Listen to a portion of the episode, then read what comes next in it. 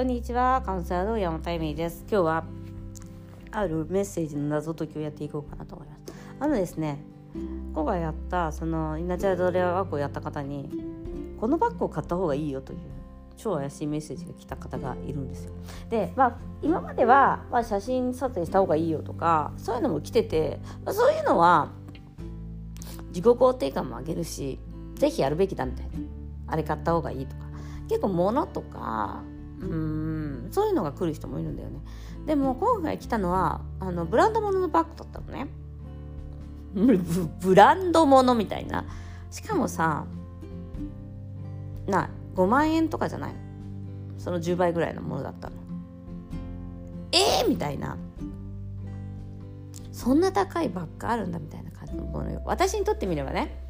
7桁100万いかないけどまあ、それ以下のパクトなんですね。あもう一個のやつはそれ以上だったんだけど。ででもその方に言ったら「ああこのタイプ」みたいな話になって「持ってないタイプです」とかなってやっぱ今までとちょっと違うものを買えってことなのかなみたいな感じで言ってて。でもこれからね勉強していかなきゃいけないからその勉強するためのバッグみたいな感じみたいよって言ったらあ私もそういうなんか全部ねなんか資料とか入れられるの欲しいと思ってたんですよみたいな話だったのね。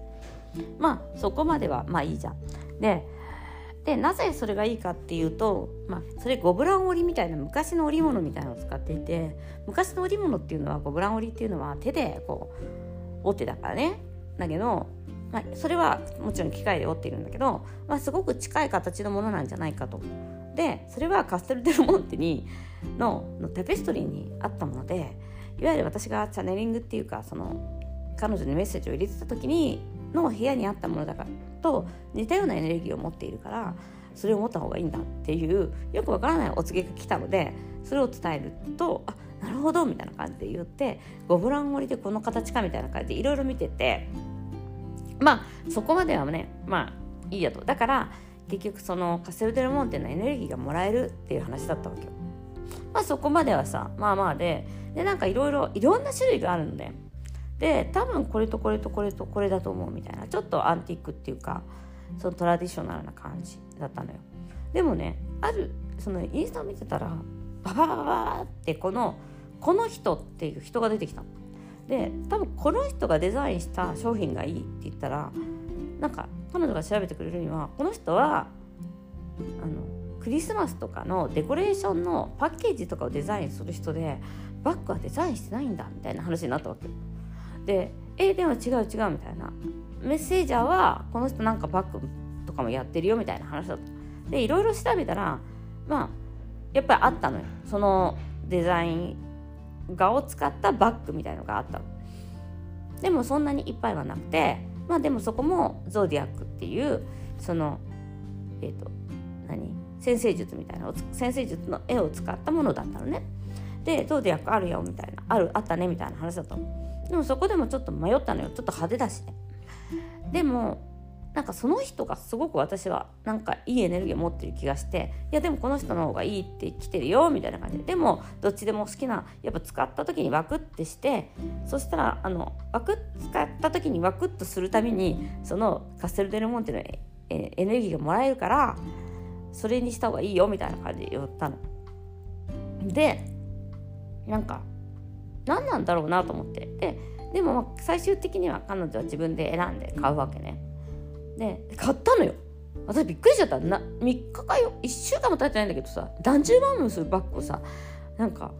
これいいよって言ったら買っちゃう人なんだみたいなえ？みたいな。やっぱりでもさ買える人にそういうメッセージが来るからさ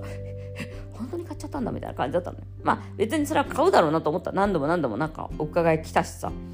でそしてそのデザインそのまあそのバッグっていうのが実はフランスのブランドなんだけれども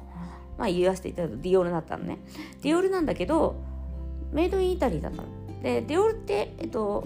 今マリア・チューリさんっていうディレクターがアーティストディレクターかな。アートディレクターがいてその人イタリア人なのよ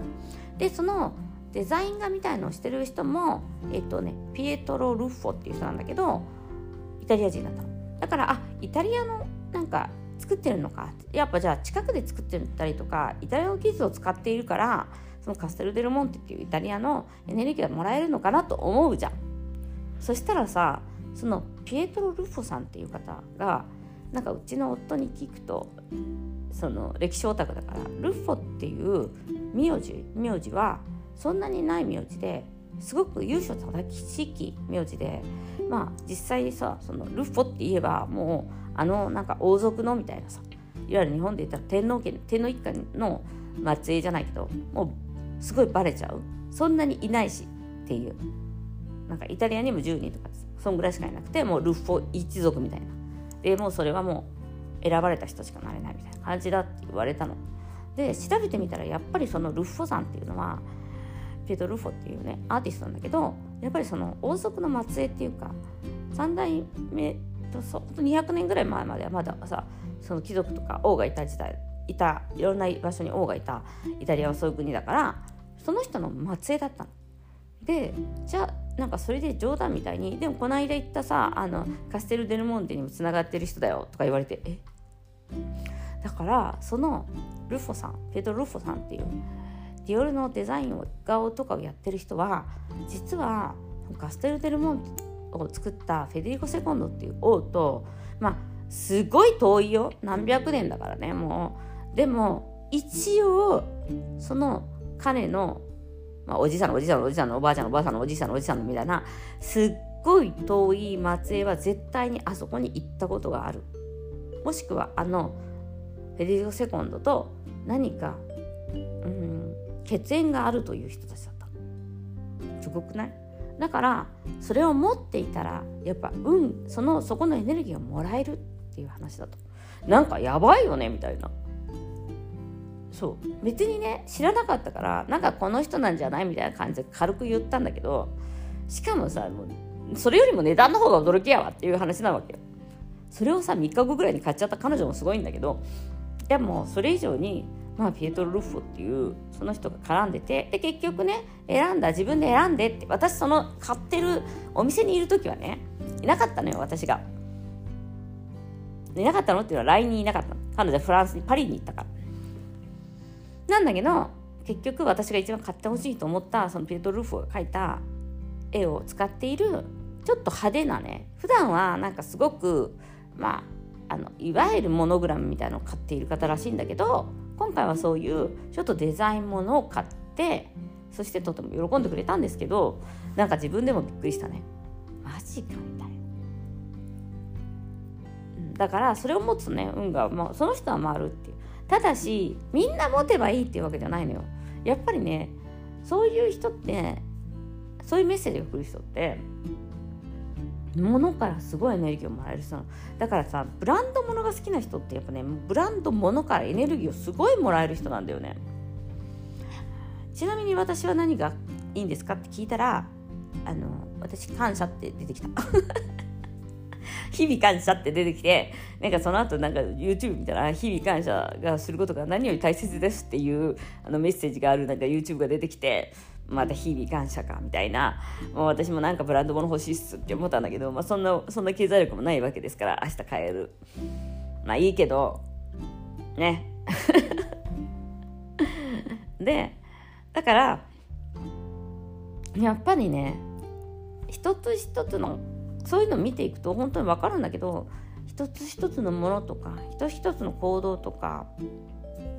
が全てねやっぱりエネルギーにつながっている。ていう。でその方はね帰りのねあの何万回何百回って海外旅行してるのに初めてねあの税金関税っていうのを払っちゃったらしいのよ。なんか正直に言っちゃってとかなんか100万ぐらいだと思ったら20万以上だったらしいんですよとか言われて。でもさそんな何万回何百回もさその海外旅行して何百回もあんたやってるんだからあの今回それやったってお払いだからねって言ったらさまたそうやってみたいに言われるんだけどやっぱりね潜在意識っていうのはねいろいろ持っているから間違えそのやっぱりその関税を払わなきゃいけないって間違いのように見えるじゃない？でもやっぱり何百回やってやってなかったことをやったっていうことはねやはりね何かそこに意味があるんですよ。だからそのそのバッグは日本で買うより高かったかもしれないみたいなことを言われていやそりゃそうやなっていう。うん。やっぱりそのお払いっていう意味ではお金を払うって一番強い最強だからさ。まあ騙されたりするのもまあある意味お払いだからね。ということで今日はあのディオールのバッグとそのミステリーの話でした。まあ、カステル・デルモントの八角形のオッターゴノって言うんだけど八角形よりは、まあ、あんまりミステリーではないんですが今日はそんなお話をしてみました。ということでお告げが欲しい人ぜひ私に話しに来てください。ではまた。